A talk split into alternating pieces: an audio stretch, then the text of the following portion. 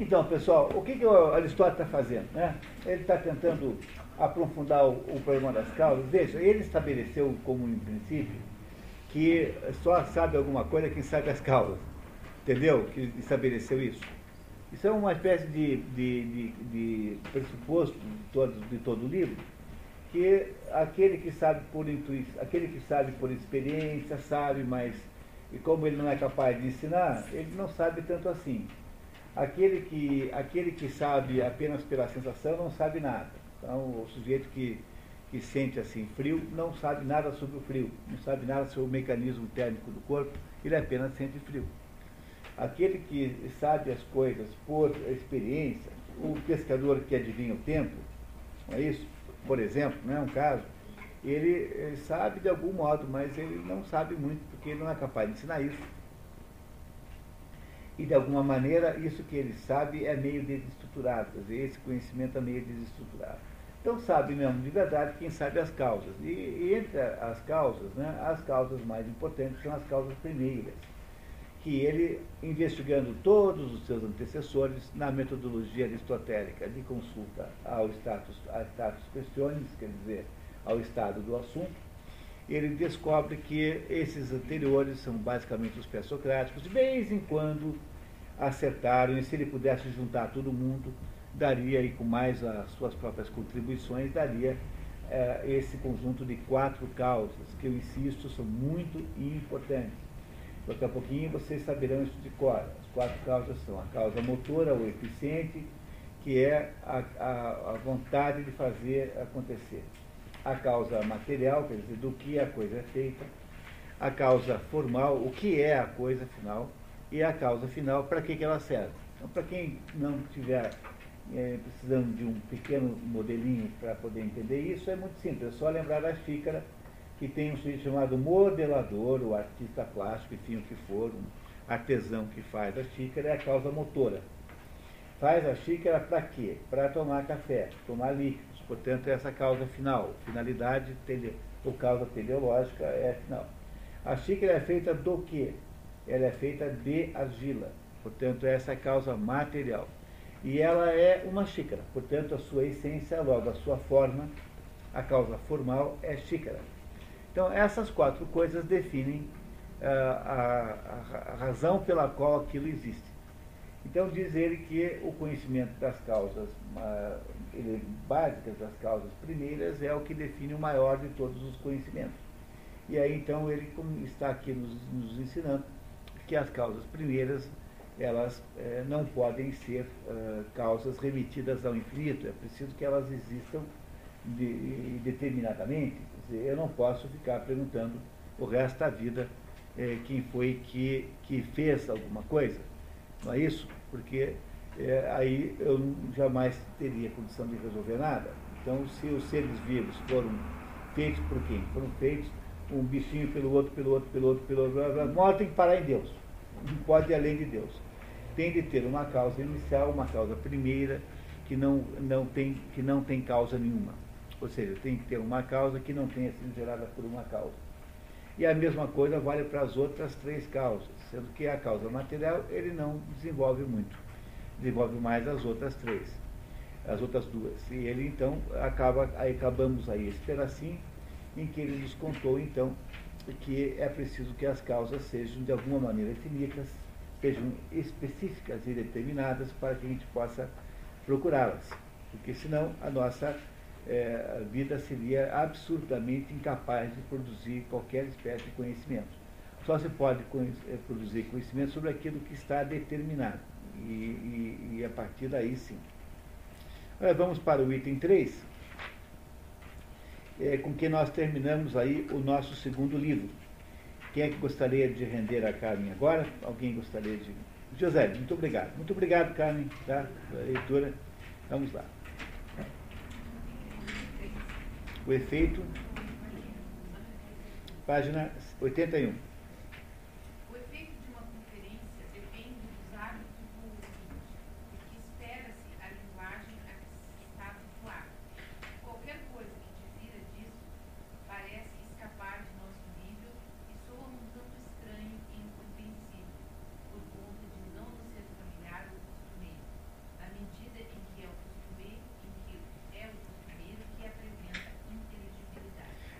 Nome desse negócio aí, hábitos do ouvinte, chama-se forma mentes.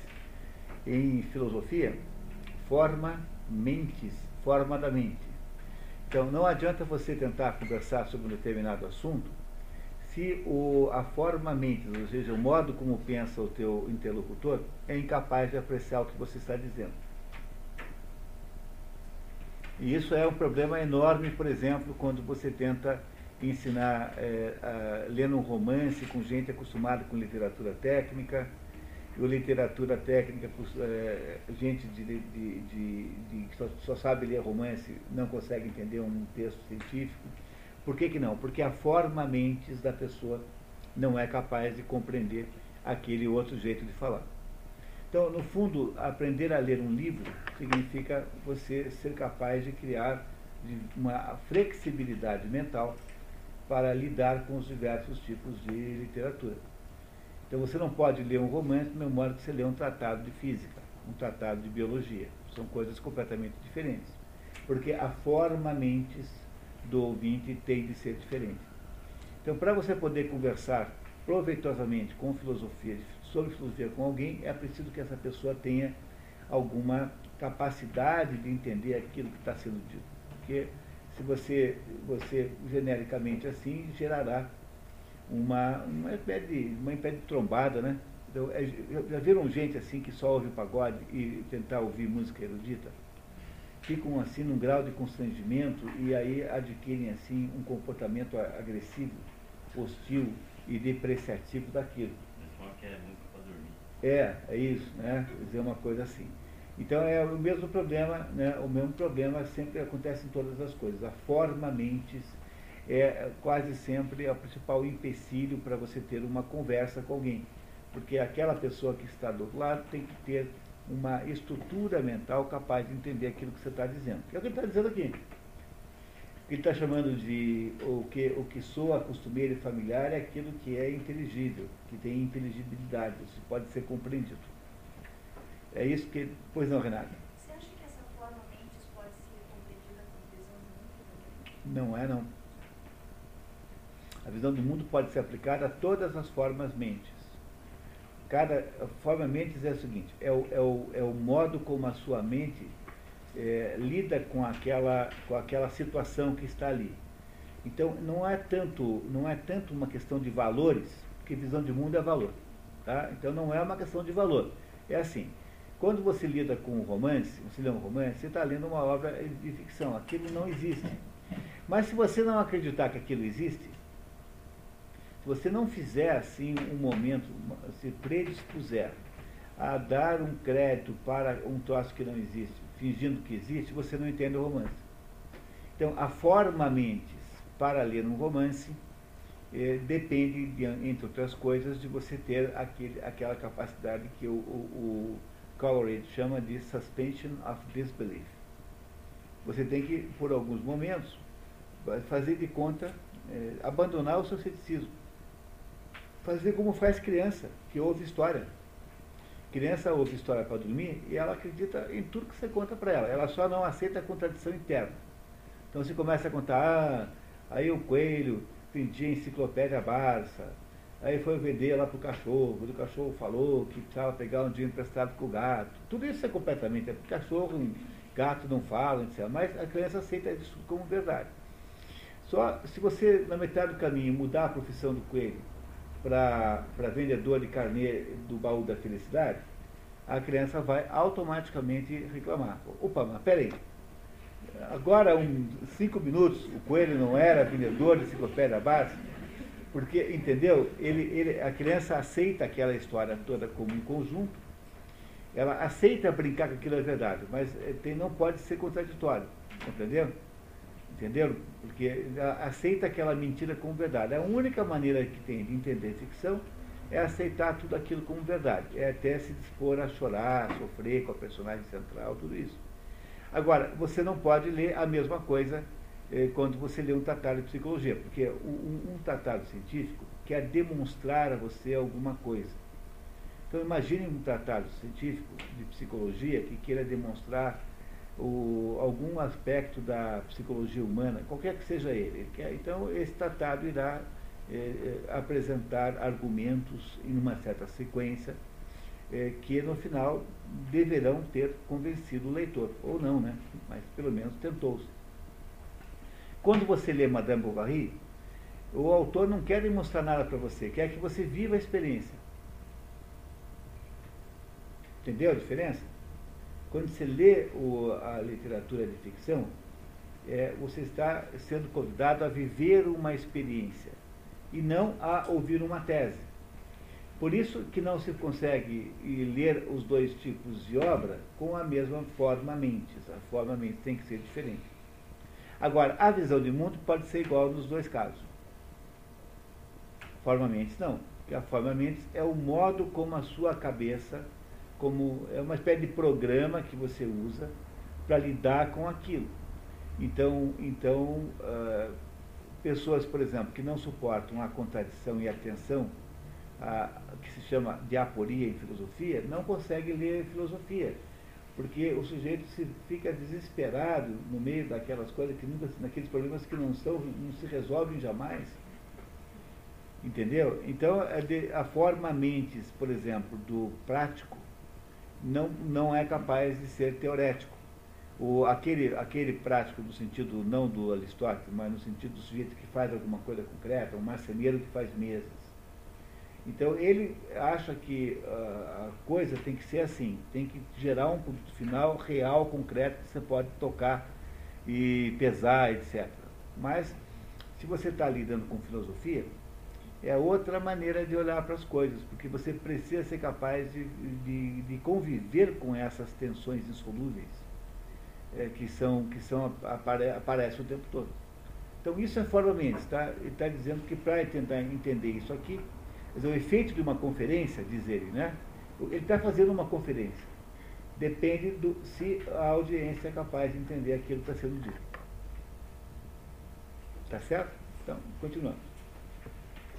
O efeito poderoso do instrumento é claramente demonstrado pelas leis, nas quais os elementos remanescentes fantasiosos e pueris prevalecem por força do ar, a despeito de nosso conhecimento é, quando você tira fora a palavra remanescentes, essa frase faz mais sentido. Não está nem no Ross, nem no, nem no Giovanni Reale. Se fosse vocês cortavam a remanescentes, está aí só para atrapalhar. Nas quais os elementos fantasiosos e pueris prevalecem por força do hábito, a despeito de nosso conhecimento deles.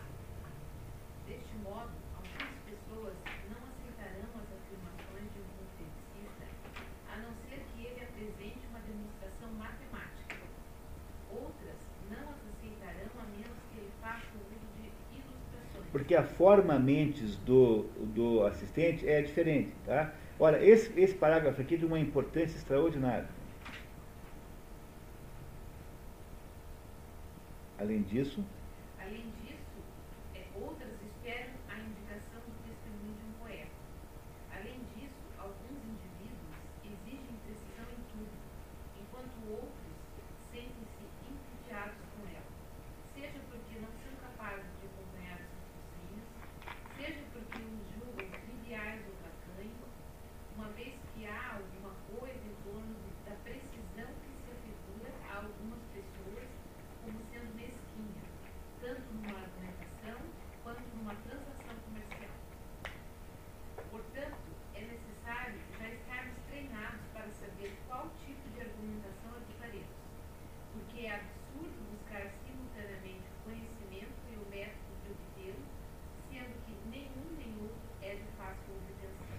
dá para você ao mesmo tempo aprender o método e a ciência.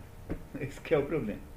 E aí então, pessoal, esse parágrafozinho aqui é de uma importância enorme porque ele revela que aqueles livros que foram sempre de Aristóteles, que foram considerados manuais de profissões como a retórica, como a poética, não são na verdade isso, porque na verdade são quatro, e essa é a tese de alguns filósofos, entre eles aqui o Olavo de Carvalho, que é o filósofo brasileiro, é a ideia de que, que na verdade, os quatro discursos que Aristóteles, as quatro, os quatro livros, digamos assim, que são teoricamente é, manualizadores de profissões, na verdade são quatro potências do discurso humano.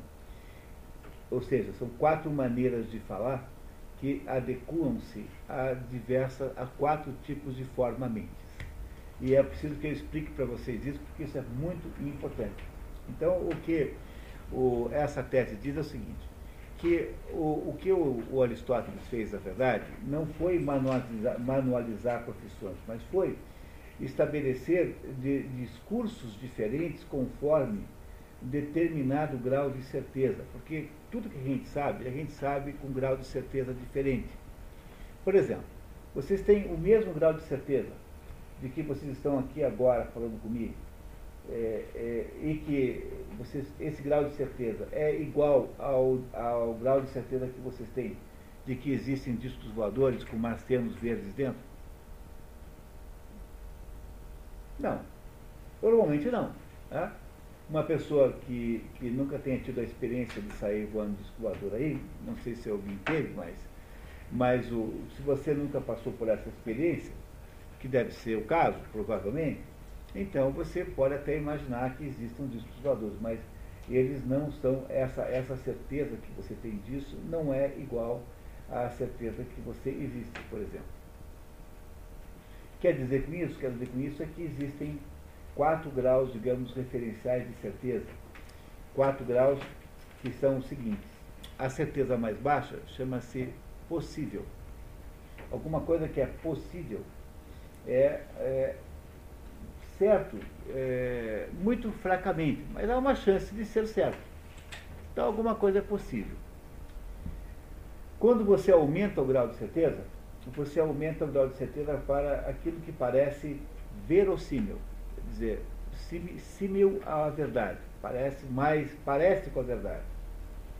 Quando você aumenta mais uma vez, você adentra no mundo do provável. Tá? Um grau de certeza um pouco mais alto é provável. E no topo das certezas está aquilo que é certo, então, como se diz em grego, apodítico. Apodítico significa inquebrável, indestrutível.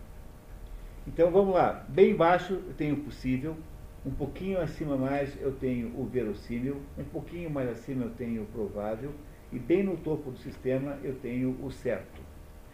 Tudo o que você conhece, tudo, absolutamente tudo, cabe nessas quatro gavetas.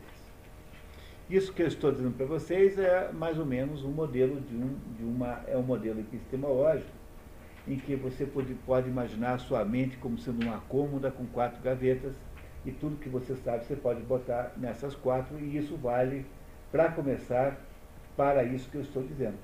Quer dizer, a própria informação que eu estou dando para vocês, a própria, isso que eu estou dizendo, também é, pode ser colocado numa dessas quatro gavetas.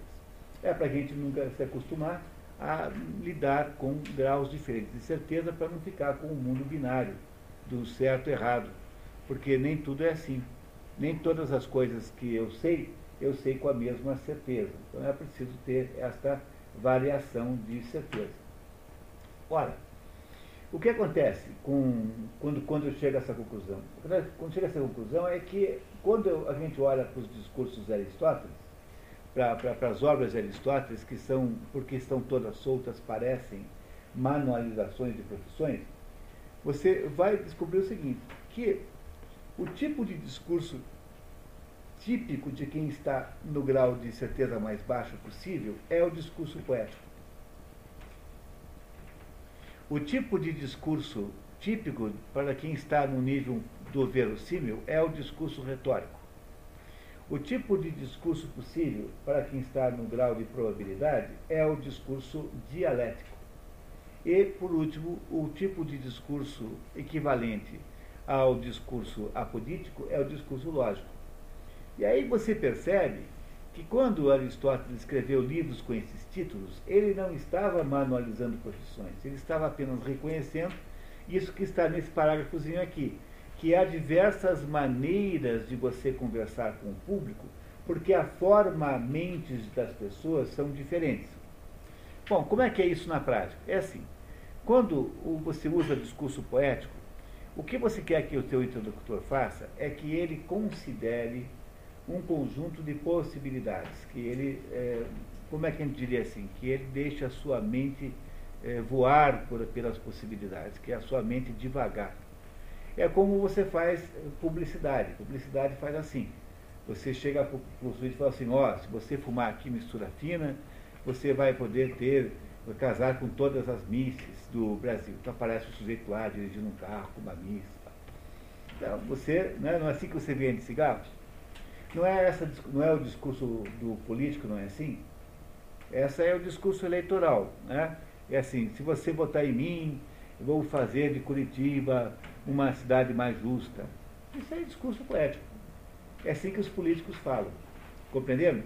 Quando você usa o discurso poético, que é o discurso da literatura, que é o discurso do amor, né, da, da, do namoro, esse discurso é um discurso para fazer a outra pessoa do outro lado sonhar com possibilidades, imaginar alguma coisa que é possível embora não seja muito é, garantidamente possível. E que é, qual é o livro de Aristóteles que ensina a fazer isso? A poética. Quando você é, acaba a propaganda, você não pode acabar dizendo assim, então mistura fina é, você será um homem mistura fina. Tal. Você, não, você tem que dizer assim, né, compre. E o político depois que fala assim, ah, eu vou transformar Curitiba, vote em mim. Não é assim que eles falam? Então você tem que terminar o discurso poético com um outro tipo de discurso que não é mais poético, que é o discurso retórico, em que você, em, você faz com que uma pessoa, fa, você quer que ela faça alguma coisa concretamente, realmente, na prática. Então todo discurso poético, ou, ou às vezes o discurso poético, acaba no discurso retórico, que é o discurso do provável. Não é assim? Esse é o retórico. Do, desculpe, do verossímil, perdão. Verossímil, tá? Eu me enganei, tá? Verossímil. É ver, o modo para entender isso é pensar como funciona o processo jurídico. O processo jurídico funciona desse jeito. Por exemplo, houve lá um crime, acharam lá um cadáver. Ou foi o. Fica, fica todo mundo achando quem, quem foi, né? Quem é que foi? Ah, foi o PCC. Ah, foi o McDnife. Ah, não, foi o Chupacabras o povo faz hipóteses fantasiosas e poéticas sobre a autoria do crime. Não é? Tanto é que o Chupacabras era o autor de tudo quanto era crime que havia aí até há pouco tempo atrás. Mas o, o, delegado de polícia não pode trabalhar com uma hipótese tão genérica como essa. Então o que, que ele faz? Ele reúne indícios e indicia alguém.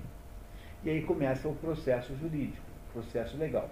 Aí tem dois advogados. Um que diz assim, seu juiz, o meu cliente é, é, é culpado.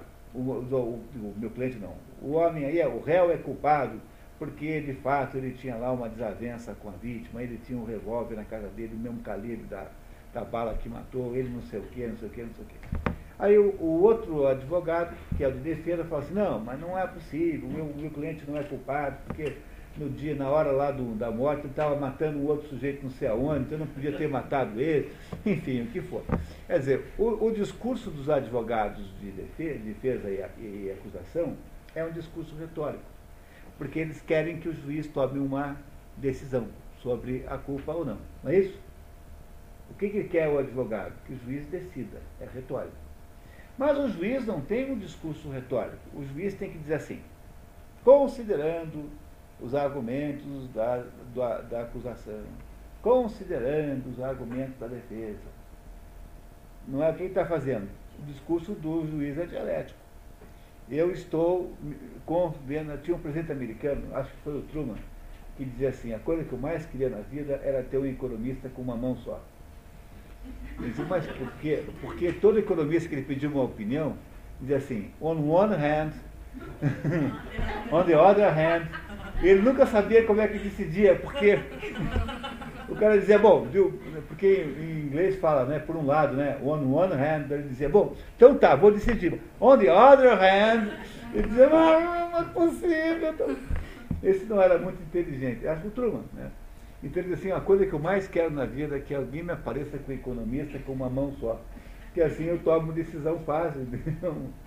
Então, o discurso do juiz, o discurso do, do governante, de modo geral, é o discurso dialético. Não é? Porque ele, comparando as duas opções, chega mais perto é, da verdade. Agora, o discurso lógico, esse atribui-se a pouca coisa. Então, há afirmações completamente lógicas e que são indestrutíveis, como 2 mais 2 igual a 4. Isso vale até para Deus, vale para todo mundo, sempre valeu, sempre valerá. Quer dizer, a ideia, de que, a ideia de que eu sou eu também é indestrutível. O fato que vocês estão aqui olhando para mim é uma afirmação indestrutível. Vocês todos têm certeza absoluta que estão aqui comigo. Ou alguém não tem essa certeza? Pode ter alguém que não tem essa certeza. A Maria Lúcia certamente conhece pessoas que não têm. A Renata também, enfim, os psicólogos, a, a, a Carmen, então, enfim. Pode né, o, o Rubens deve ter os psicólogos, mas aí são, são, são é, aquilo que se chama de acidentes. Entendeu? Dentro da, da, da condição humana, né, são situações acidentais. Eu vou tentar dizer isso na próxima vez. É um acidente. Tá certo? Vocês estão entendendo o que a história está dizendo? Dizer, esse parágrafozinho aqui é, nos permite concluir isso que eu acabei de expliquei, explicar. Que a forma mente do seu interlocutor não é a mesma sempre. Então, não adianta você falar com um determinado indivíduo, a não ser pelo discurso poético.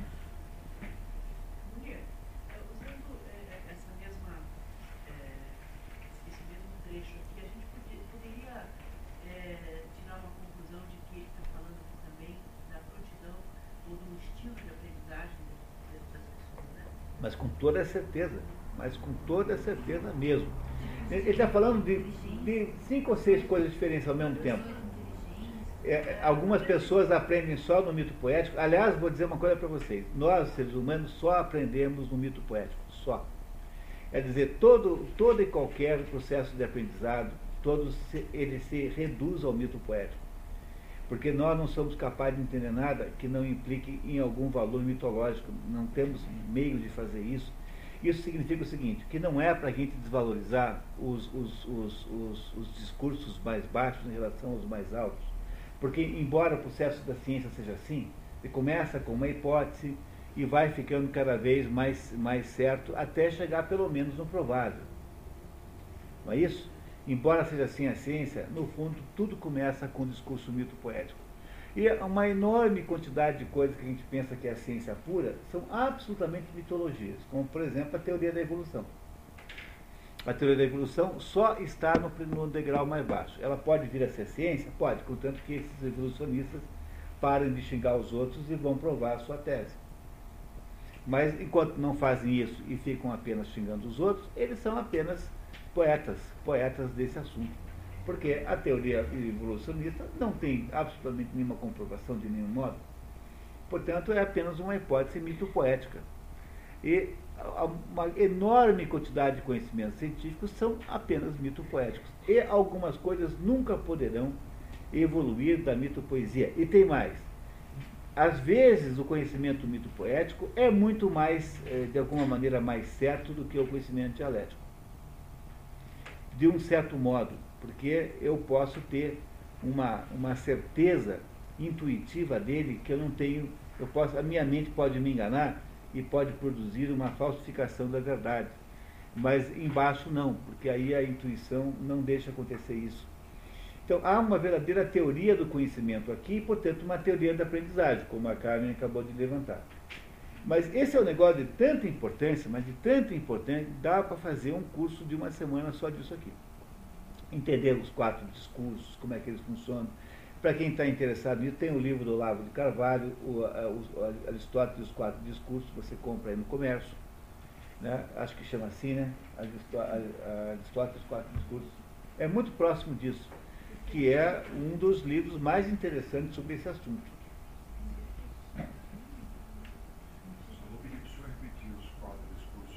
Quatro discursos, é, o mais baixo é o poético, mas não é o menos importante, ao contrário. Depois o, o, o segundo discurso é o discurso retórico. No, no poético, quer-se que o interlocutor sonhe. No retórico, quer-se que o interlocutor faça alguma coisa. No discurso dialético, que é o terceiro de baixo para cima, quer-se que o interlocutor considere com hipóteses e contra-hipóteses, teses e antíteses ou seja, que faça uma mensuração comparada. E no discurso lógico, ou apodítico, que é o mais alto, o interlocutor simplesmente conclui cristalinamente de, eh, a, a, a, demonstração de alguma coisa. Obrigado. né?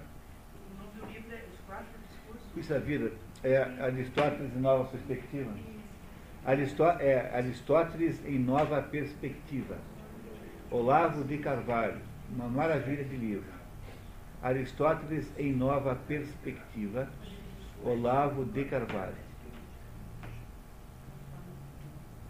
Esse é, é, o Olavo mandou esse texto aí para publicar na, numa revista da Sociedade Brasileira de Progresso da Ciência. E aí o, o, explicou né, que era um texto sobre ontologia, e o pessoal lá da Sociedade Brasileira eh, não sabia o que era aquilo e achou que era odontologia. E daí devolveu o livro dizendo que a revista não publicava textos para de, de, dentistas em geral tal. Daí o Olavo, que não podia perder essa chance, botou esse nome, né?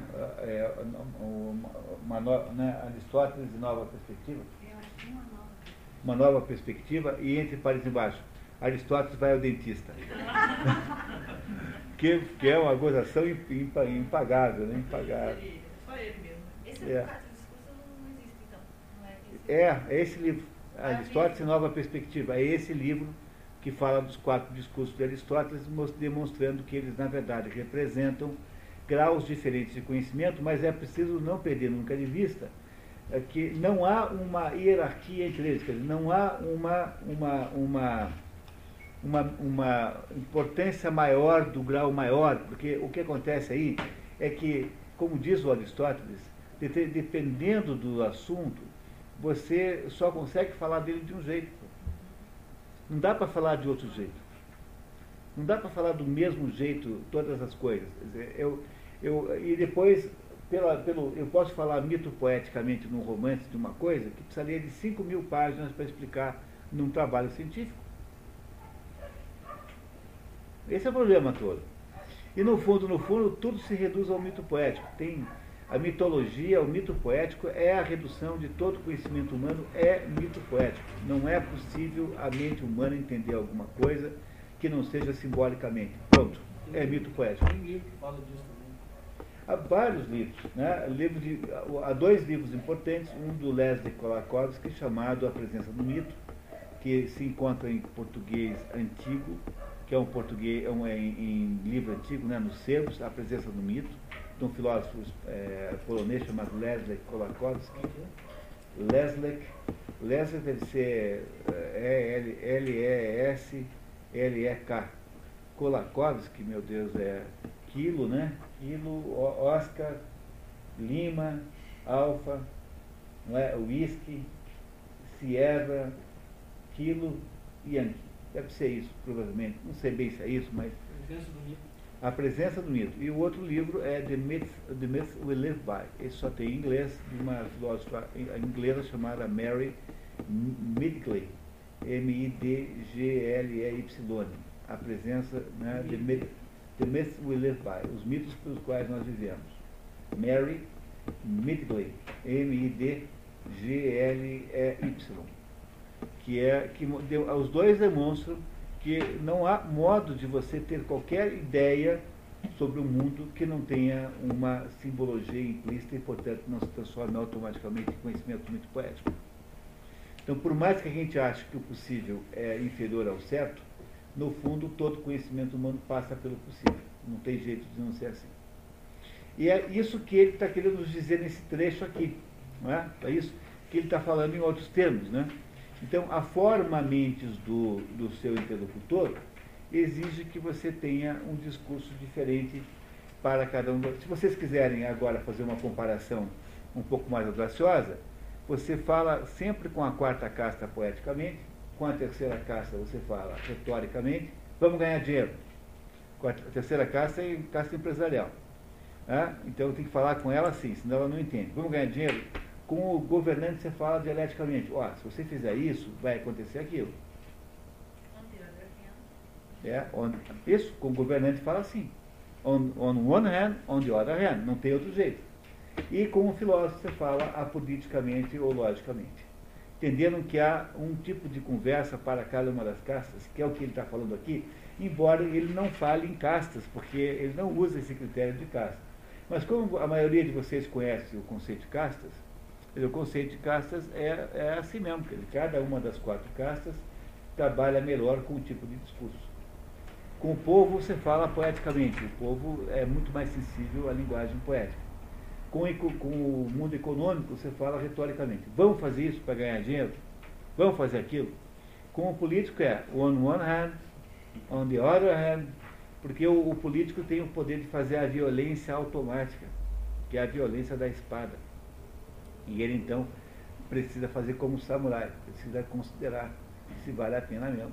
Né? Mas ele precisa moderar a sua impulsividade.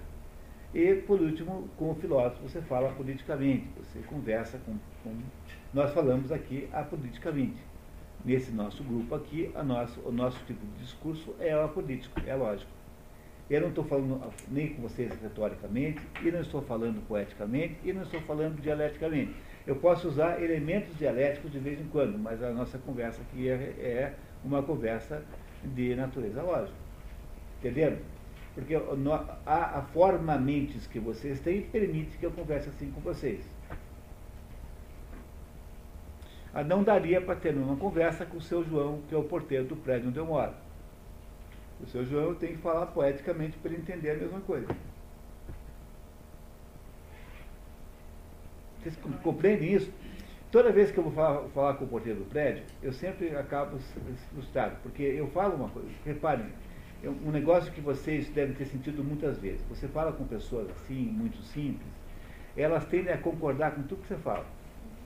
Então você fala assim, o fulano já saiu, né? É, já saiu. O fulano não o mesmo fulano não saiu ainda. Não, não, não saiu. É, já reparou que eles fazem assim? Né? Né? É porque nós estamos falando errado com eles. O discurso que nós estamos falando com eles está errado, eles não são capazes de entender isso. E tem que ser um negócio mais poético, senão não dá certo. Tá? Entendeu como é que funciona? É outra maneira de conversar que não há a, ideia que a gente usa normalmente entre nós aqui. É sempre frustrante falar com eles assim, eles não são capazes de entender, eles apenas repetem o que você fala, fica um papagaio. E o doutor sabe tudo, né? O Aristóteles? É, o doutor. Ah, é, deve ser por causa disso também, né? Mas eles, eles, não, eles não entendem de fato o que você está falando com eles. Eles têm uma. sei lá qual é a, a razão dela. Bom, entenderam isso, pessoal? Tá? Então, esse parênteses foi longo, mas era muito importante, tá? Essencial. Continuamos.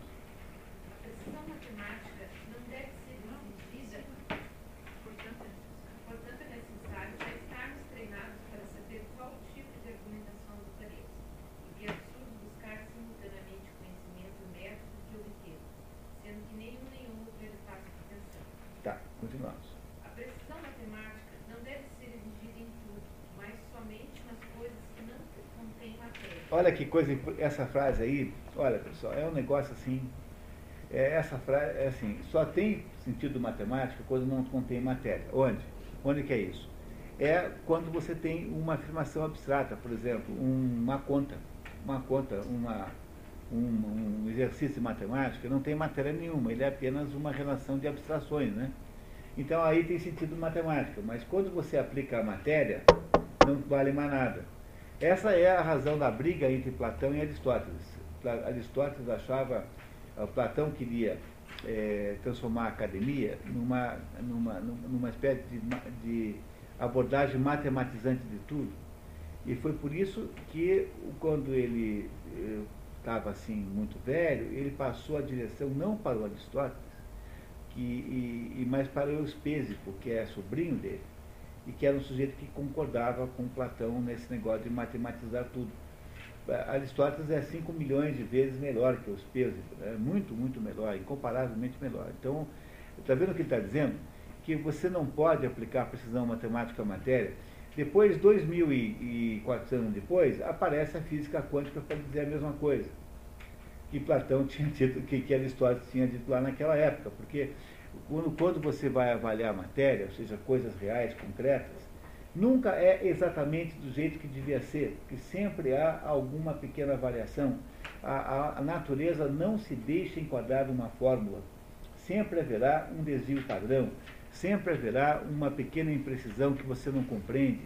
Sempre haverá, por exemplo, animais intermediários entre as formas básicas, sempre haverá coisas ambíguas, sempre haverá processos que não, que não funcionam como deviam funcionar, sempre haverá uma incerteza na natureza que é onde tem matéria, porque na natureza tem obrigatoriamente matéria. A natureza está sujeita ao devir, portanto, ao ciclo de geração e corrupção. Portanto, toda a tentativa de matematizar a natureza está fadada ao fracasso. E foi isso que fez Galileu Galilei e Francis Bacon no Renascimento. Veja, não, Galileu Galilei e Francis Bacon não inventaram a ciência experimental. Essa que inventou foi Aristóteles inventaram o experimento matematizável, ou seja, a ideia de fazer uma experiência e, eh, em seguida, eh, eh, guardar aquele resultado numa fórmula que possa descrever a experiência todas as vezes para frente. Isso é que Aristóteles achava que não dava para fazer. Por isso que ele está dizendo que só tem sentido precisão matemática onde não tem matéria. Onde é que tem precisão matemática tem sentido? Na conta a conta tem que dar 2,14, porque você fez a conta. Mas na vida material você não consegue precisão matemática nunca, porque a natureza recusa-se a caber numa fórmula. Aí, mais tarde, sobretudo, o, o, o, esse moderno, Rupert Sheldrake, que eu vi falando para vocês lerem, o Rupert Sheldrake, ele, ele retoma uma tese do filósofo da ciência Félix Revesson, que ah, dizia que a natureza não tem leis, que a natureza tem hábitos. E que, portanto, isso que nós julgamos poder prever com as nossas formuletazinhas, ela é completamente, é completamente é, perigoso, porque pode chegar uma hora lá e a sua formulazinha não funcionar mais porque determinados hábitos da natureza mudaram. É claro que nenhum dos dois acha que esses hábitos mudam assim ad nutum, quer dizer, que mudam à vontade.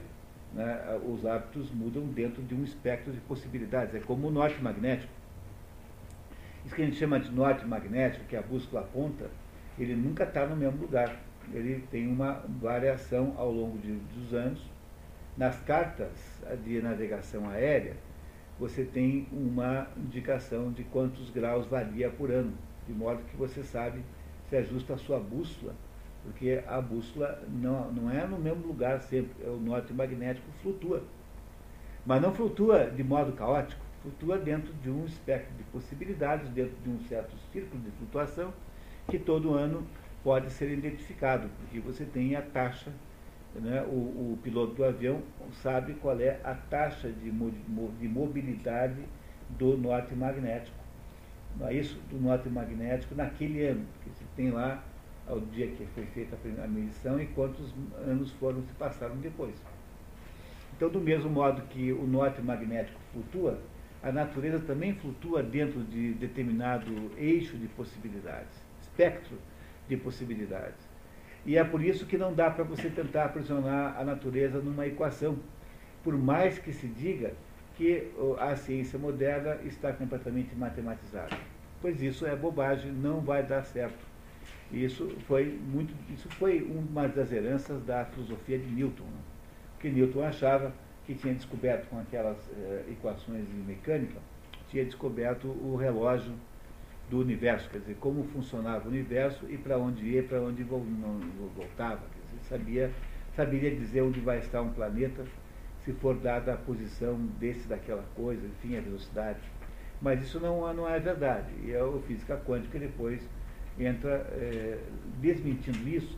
Mas cuidado, tá? A física quântica desmente isso num outro aspecto que não o aspecto aristotélico. Porque o Aristóteles acha que há uma incerteza intrínseca aos processos naturais. A física quântica diz o contrário, diz diferente. Ela diz assim, olha, no, no que tende ao muito pequeno, não é possível conhecê-lo, a não ser probabilisticamente, porque quando nós tentamos medir e investigar o que é muito pequeno, o processo de investigação interfere com o objeto investigado. Portanto, eu nunca sei se aquilo que eu estou vendo é o que eu estou vendo ou, ou é o que é de verdade. E por causa disso, os físicos quânticos dizem que no, no, no âmbito dos, das coisas muito pequenas, o conhecimento é meramente probabilístico e não é certo. O que não quer dizer que você possa estender essa conclusão para o mundo macroscópico. Então vamos parar de qualquer tipo de besteira, tipo quem somos nós, essas bobagens, de achar que no mundo macroscópico as coisas possam ser diferentes do que são. Isso não é bobagem. A física quântica é a maior fonte de cretinices assim que se possa existir nesse momento, porque é um negócio que ninguém sabe como funciona, porque ninguém foi se dar o trabalho de, de, de entender. E quem quiser entender isso, há um livro maravilhoso do Werner Heisenberg, que é um dos pais da bomba atômica, Werner Heisenberg, e, foi, e que foi um dos físicos quânticos, que escreveu um livro que em inglês chama-se Beyond Physics, e que em português tem um nome bem diferente, tem para vender aí, um nome completamente diferente. Como é que é, meu Deus? É, bom, meu Deus, eu não lembro agora. Tá? Um livro do Werner Heisenberg, mas em inglês é Beyond Physics, além da física. E que ele tenta botar um pouco de ordem nesse negócio, porque tudo virou quântico. Empresa quântica, departamento de pessoal quântico, vendedores quânticos. Cá entre nós, né? Quer dizer, é preciso ter um pouco também de compostura. Está certo que esse mundo da gerência é um mundo meio analfabeto. Assim. Mas, ao transformar tudo nessa conversinha, entendeu? Quer dizer, pelo amor de Deus, né? Quer dizer, é tudo quântico agora. Né? O ser quântico, procurando o ser no quântico, ou então procurando o quântico no ser. É, quantos seminários eu não sou, me mandam pela internet, assim, a empresa quântica é a nova meta do milênio. Ah, cá entre nós, né? Vamos ter um pouco de bom senso também, né? Dizer, o negócio de física quântica é um negócio que ninguém sabe o que é, porque ninguém vai se dar o trabalho de estudar, e vira uma espécie assim de palavra da moda aplicável a qualquer situação. Né? Então não leve muito a sério coisas com essa, com essa adjetivação de quântico, não deve ser sério. Então, tá? não tome um pouquinho de cuidado com isso. Mas compreenderam a importância do que ele está dizendo aqui, ó, eu vou repetir, ó. A precisão matemática não deve ser exigida em tudo, mas somente nas coisas que não contêm matéria. Ou seja, se manda alguém fazer uma conta, pô, o resultado tem que ser preciso. Mas só aí. Quer continuar dizendo, por favor? Consequentemente, seu método não é o da ciência natural, porque presume-se que toda a natureza esteja ligada à matéria. Então, portanto, a, a, matemática não faz parte da natureza. O método matemático não tem nada a ver com o método natural, da natureza, o método, o método né, de se entender a natureza. Assim, deveríamos principiar por indagar o que é a natureza. Por desta maneira ficará claro quais são os objetos da ciência natural. E se cabe a uma ciência, ou a mais de uma, investigar as causas e os princípios das coisas. Que é o que ele fará no próximo capítulo.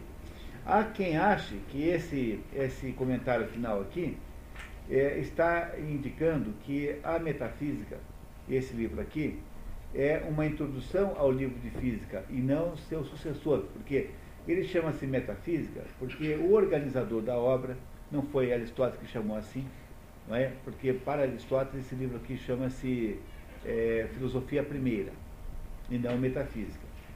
Então, o, embora no começo do capítulo tenha ficado claro que ele está, ele já havia, ele, ele faz menções ao livro de física, quer dizer, ele já teria dado o curso de física.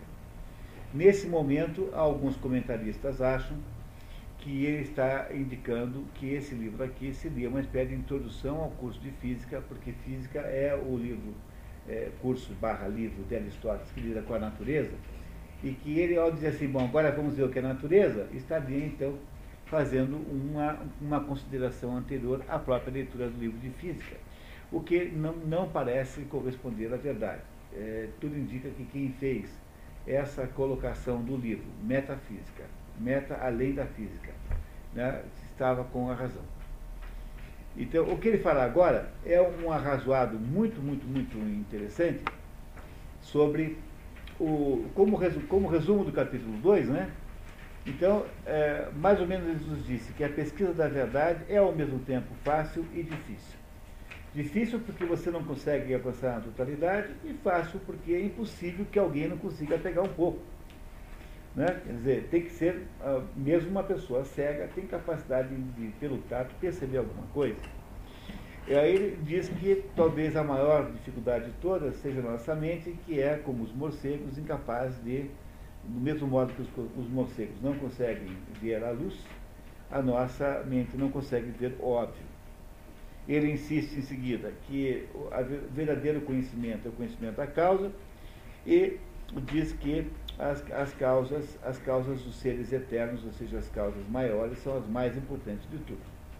O grau de verdade de alguma coisa depende mais ou menos da, da, da sua, do grau da sua causa. Quanto mais alta a causa, mais, é, mais alto é o grau de verdade de alguma coisa. Esse é mais ou menos o resumo desse, desse capítulo que nós vimos aí. Não é isso? Bom, no próximo capítulo, que a gente vai começar agora rapidamente, e nós vamos fazer no próximo encontro um super resumo que eu trarei aqui feito já na forma de um, um esquema aristotélico. Ele fará uma coisa fascinante e maravilhosa, que nos daria um trabalho incrível para ler. Nós vamos fazer um resumo disso, é, aproveitando o que ele está nos dizendo, mas ganhando um bom tempo aqui. É o seguinte, ele vai nos dizer uma coisa importantíssima. Assim, olha, quando a gente vai investigar um problema, a solução de um problema filosófico é a solução dos nós que estão postos aí. Quer dizer, como é que você acha que resolveu alguma coisa? Então, por exemplo, vamos pegar aqui o caso concreto da André, que está aqui no nossa colega. André precisava fazer um trabalho de conclusão de um curso, é, que, um curso de pós-graduação na Unicamp, aí, organizado pela Volvo, em que ela queria uh, comparar a teoria das quatro castas com a teoria das necessidades humanas de Abraham Maslow. Então, o, o, o problema que ela tem que resolver é mais ou menos assim.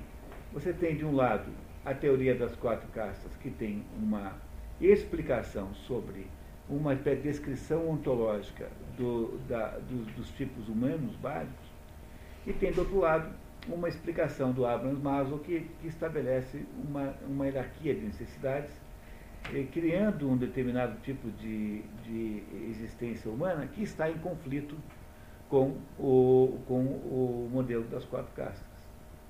Compreenderam que ela só consegue resolver alguma coisa, só consegue terminar um trabalho, só consegue apresentar algum resultado, se ela for capaz de enfrentar este nó, esta contradição, esta, esta aporia fundamental.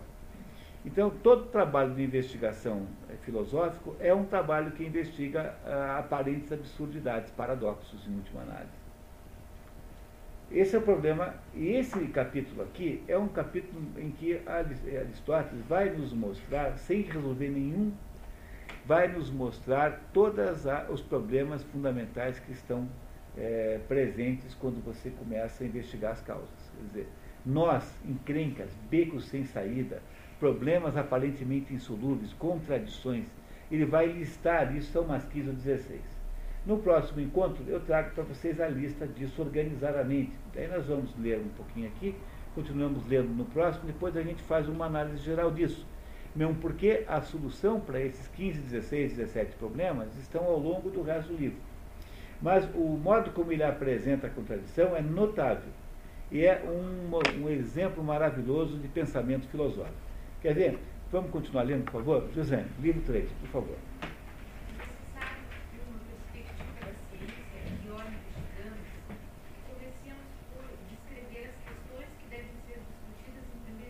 É, os problemas que têm que ser resolvidos para alguém concluir alguma coisa, né? Tá. Estas consistem em todas as opiniões divergentes sustentadas acerca dos primeiros princípios e também de qualquer outra opinião, além dessas que pareça ter passado desapercebida. É, esse é um erro comuníssimo em, Portu em, Portu em Portugal e no Brasil. É, desapercebido é uma coisa completamente diferente de despercebido. Então, perceber, desperceber. Então, desperceber é quando você não percebe. Desapercebido é quando você foi fazer um piquenique e não levou gasosa. Então, desapercebido é desequipado, sem, o, sem levar os, os, o conteúdo certo. E essa, esse erro tornou-se assim praticamente é, universal, faz também em Portugal, que é uma pena, mas em português há dois sentidos, um é despercebido e outro é desapercebido. E aqui o certo é despercebido. Então, está vendo? Assim, olha, então ele vai novamente falar uh, de, de que há opiniões em geral, né, tá, sobre, sobre o, quais são os, os problemas que impedem que a gente resolva, é, que, a gente, que a gente continue andando na direção da compreensão da, do que são as causas. Tá? Então vai, ele vai contar em seguida. Pode continuar, por favor, José.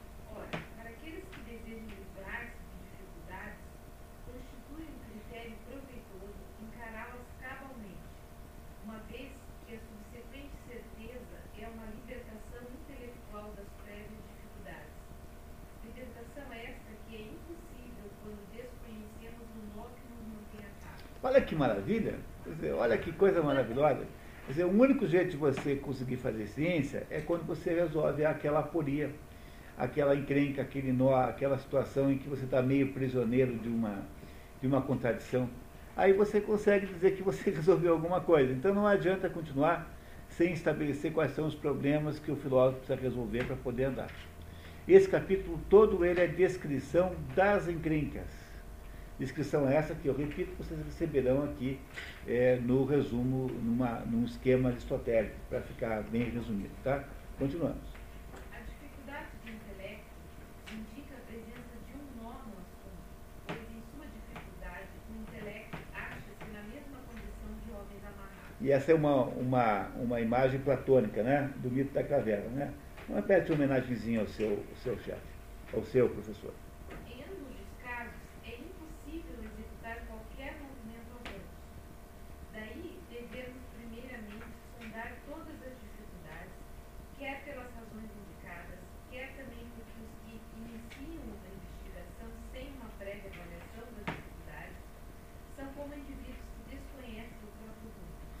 Por isso que a primeira coisa que você precisa fazer ao fazer um trabalho acadêmico é perguntar assim: qual é o problema que eu estou resolvendo? Não existe trabalho acadêmico sem problema. Não há, não existe trabalho acadêmico que não tenha um problema. Então, o título do problema, o título do trabalho acadêmico deveria ser tecnicamente o problema que você está tentando resolver. Então, e às vezes é preciso fazer, é, gastar um terço do tempo para definir o problema porque uh, o mais difícil às vezes é definir isso. É, então é não, não precipitar e gastar o tempo necessário para descobrir o que, que você vai resolver. Senão não dá certo. Tá? José, por favor.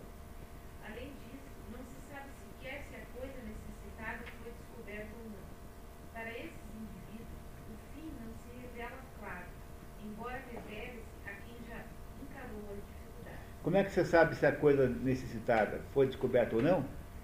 Estabelecendo status questiones.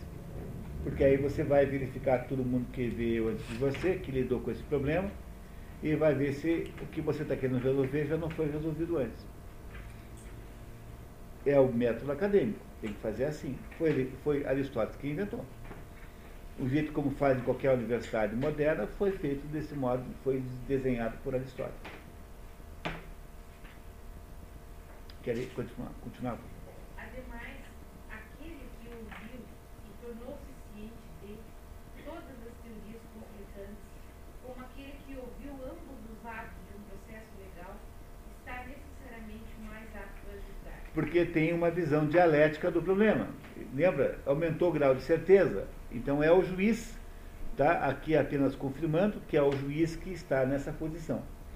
Então, se você não fizer a avaliação do status questiones, você não consegue é, andar. Né? Você não consegue ter uma verdadeira compreensão do problema que você quer resolver.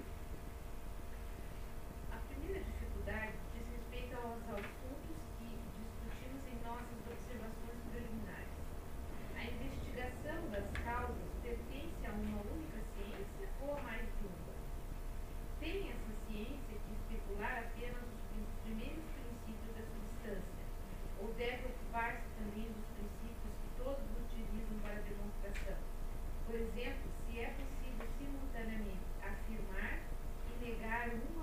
mesma coisa e outros princípios similares?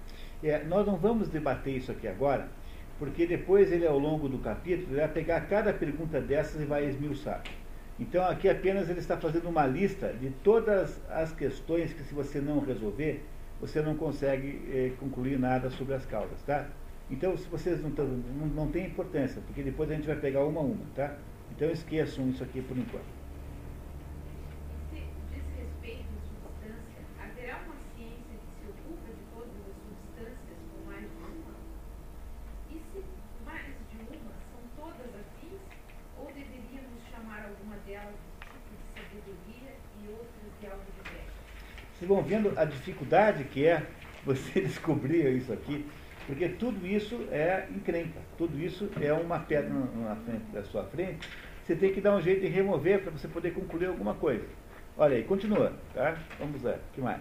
Eis outra questão que requer investigação. Sustentamos a existência apenas de substâncias sensíveis ou que há também outras?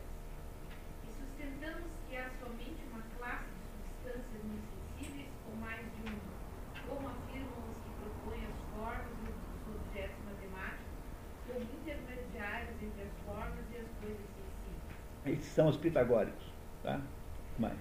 Essas questões, portanto, como digo, têm que ser consideradas como adicionalmente se nossa investigação diz respeito somente às substâncias ou também aos atributos essenciais da substância. E complementarmente, com relação ao mesmo e o outro, o semelhante e o des- dessemelhante e o contrário, com a relação ao anterior e posterior e todos os demais termos destes já esse, que os dialéticos tentam investigar, mas baseando sua investigação exclusivamente em opiniões aceitas pelo povo. É preciso que examinemos a quais domínios pertence o estudo de todas essas questões. Precisamos igualmente examinar todos os atributos essenciais dessas mesmas coisas, e não simplesmente o que é cada uma delas, mas inclusive se cada uma possui um oposto, e se os primeiros princípios e elementos das coisas são os gêneros nos quais se enquadram ou as partes pré-existentes de cada coisa do mundo. E se os gêneros, quer sejam ele- aqueles dedicados em última instância dos indivíduos, quer os gêneros primários, por exemplo, se animal ou homem, é o primeiro princípio e o mais independente do É, individual. em- embora eu não estava não, estava querendo debater isso aqui agora, é, porque a gente vai depois gastar um. é- Essa última aqui é uma encrenca tão grande, tão grande, que deu origem à tal da polêmica dos universais, que foi até a Idade Média. Era o assunto, o problema filosófico mais importante de todos. Quer dizer, é assim, quer dizer, existem, afinal de contas, uma, um negócio chamado é, é, espécie canina, ou só existem os cachorros concretos e reais? Se eu afirmar que não existe cachorro a não ser os concretos e reais, eu, eu, eu tenho que resolver o problema de, de que o que é que unificaria, como é que eu sei que é tudo cachorro, por exemplo. Como é que eu sei que um Yorkshire de 2,5 de dois quilos e meio é tão cachorro quanto um dog alemão de 80 quilos? Que não parecem parecidos, né? Não são parecidos um com o outro. Mas eles cruzam, porque a definição de espécie, é claro que é uma ideia evolucionista que você odeia, mas a, a definição Eu de espécie... odeio ele, mas eu nunca, nunca, nunca, nunca. Não. Mas ter sofrido em silêncio. Mas enfim, para essa gente, é, o fato das coisas cruzarem. É, mas o lobo, por exemplo, eles cruzam também e eles não consideram é, cachorro. O lobo é lupus, né? E não mas canis. não é canis lupus, cachorro Não são, são. são, são espécies diferentes. É, mas o gênero talvez seja igual, né? É. Mas veja, mas é um problema que quando você sai desse assunto e vai para outros que não, onde não há é, romance, é muito mais difícil de definir. Por exemplo, os automóveis. Né? O que, que faz que uma, uma romizeta seja um tanto automóvel quanto um caminhão N12? Né? Então, é assim por diante. Quer dizer, esse, esse assunto é um assunto enorme e complicadíssimo. Porque ah, Aristóteles sempre achou que só existem as coisas reais e concretas. Aristóteles diz assim, a palavra cachorro não morde. E é verdade. No entanto, alguma coisa unifica os cachorros todos. E essa coisa que unifica chama-se universal.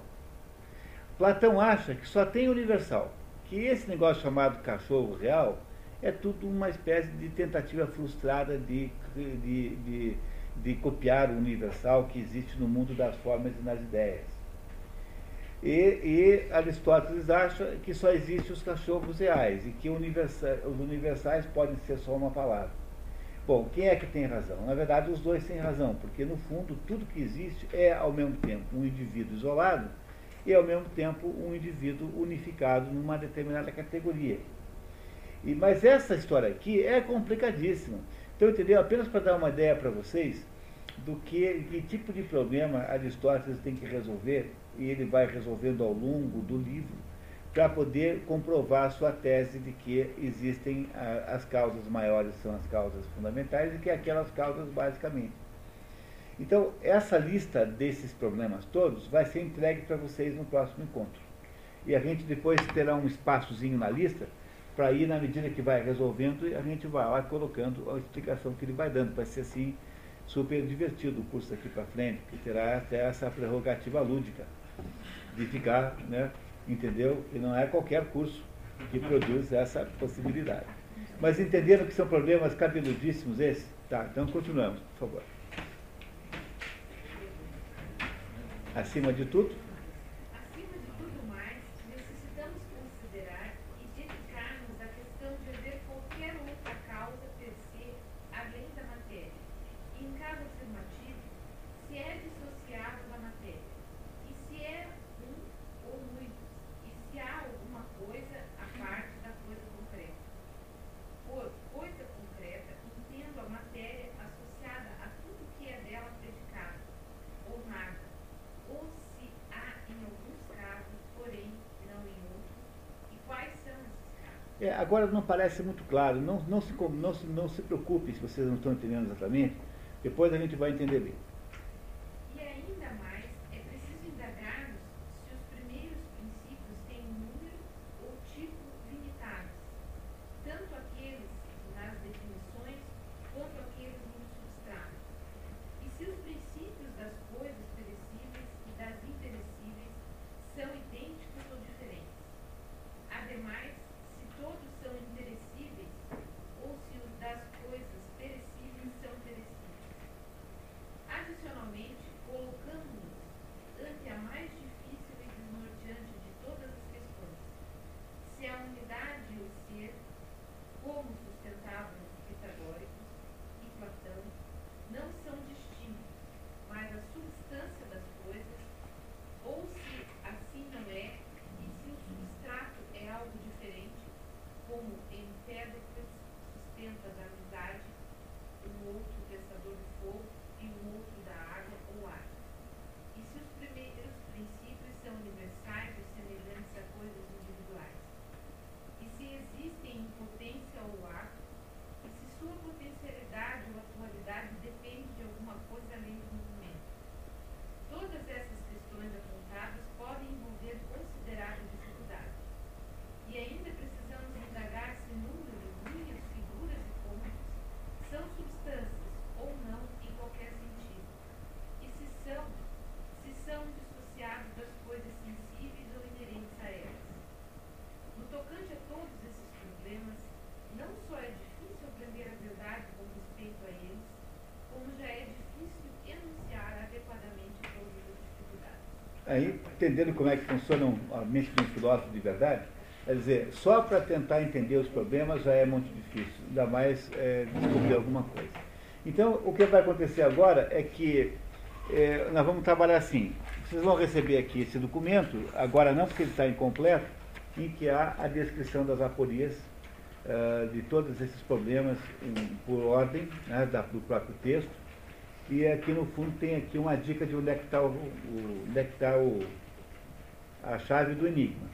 E a gente vai olhar pra, mais para esse controle aqui do que para o texto. A nossa a ideia aí é terminar o livro 3 no próximo encontro, que é um livro longo e, e muito denso. De modo que por esse método aí nós vamos conseguir é, produzir essa aceleração aí com qualidade da nossa compreensão do assunto.